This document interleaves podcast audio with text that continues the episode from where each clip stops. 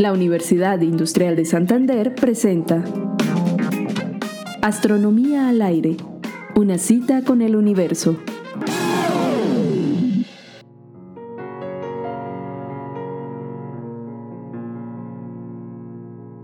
Tu antepasado Tsui Peng creía en infinitas series de tiempos, en una red creciente y vertiginosa de tiempos divergentes, convergentes y paralelos.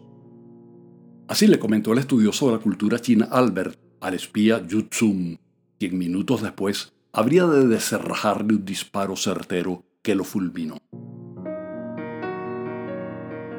Pudo haber prefigurado Jorge Luis Borges en el cuento El jardín de los senderos que se bifurcan, una interpretación de la física cuántica llamada la interpretación de muchos mundos. De eso conversaremos hoy. No es la primera vez que la ciencia se convierte en materia prima para que el arte y la literatura construyan argumentos, tramas y metáforas. Y Borges fue sagaz vislumbrando el valor estético de la filosofía, la lógica y las matemáticas. Se valió de los números transfinitos, la banda de Möbius y las simetrías para tenderle trampas a sus lectores. Libros de arena con infinitas páginas no numerables, bibliotecas de Babel con inagotables anaqueles, las difusas fronteras entre los sueños y la realidad.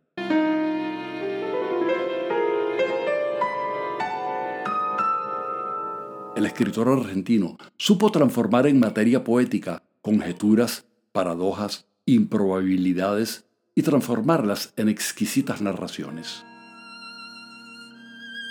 En El Jardín de los Senderos que se bifurcan, escrito en 1941, en medio de una trama policial muy borgiana, uno de los personajes niega el tiempo newtoniano y su linealidad tan intuitiva, y postula una noción de tiempo en el que cada evento se ramifica en sus diversas posibilidades, forjando una multiplicidad de universos donde todo lo que pueda ocurrir, por improbable que sea, ocurrirá.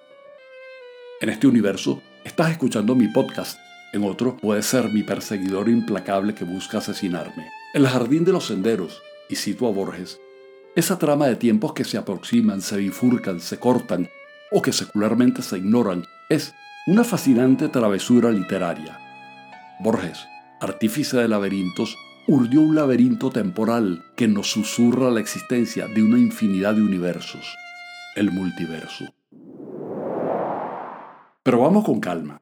La física clásica es una maquinaria exquisitamente precisa que nos permite conocer posiciones, velocidades trayectorias de un sistema si las conocemos en algún instante. La irrupción de la física cuántica dio al traste con el predecible universo de Newton.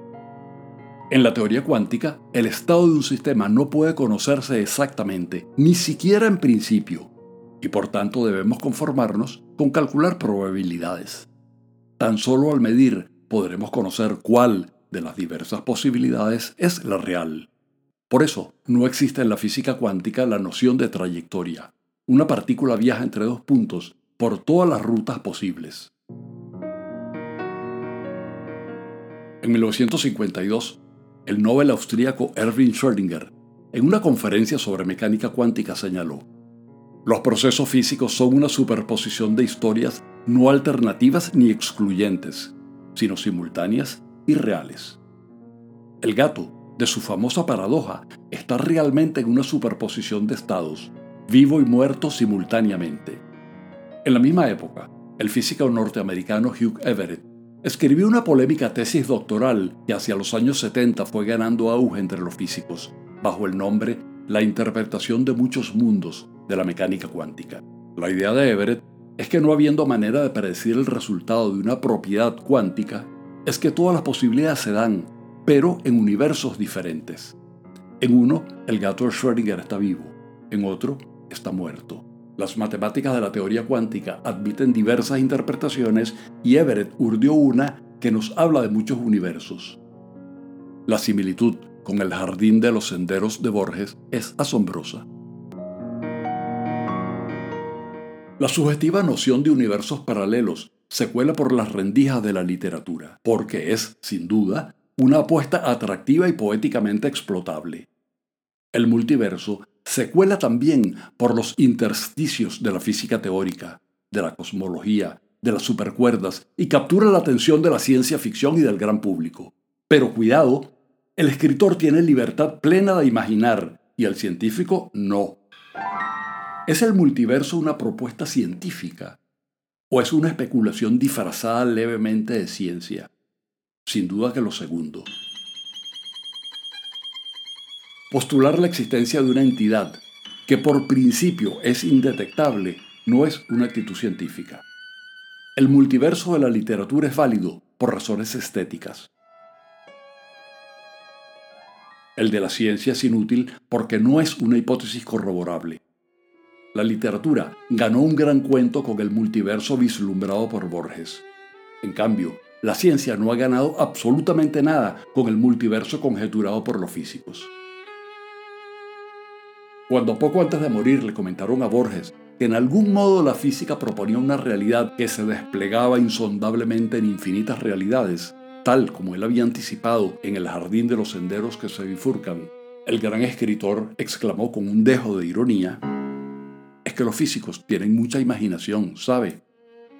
Ciertamente, Jorge Luis, tienen mucha imaginación, y al menos en este universo, tal vez demasiada imaginación.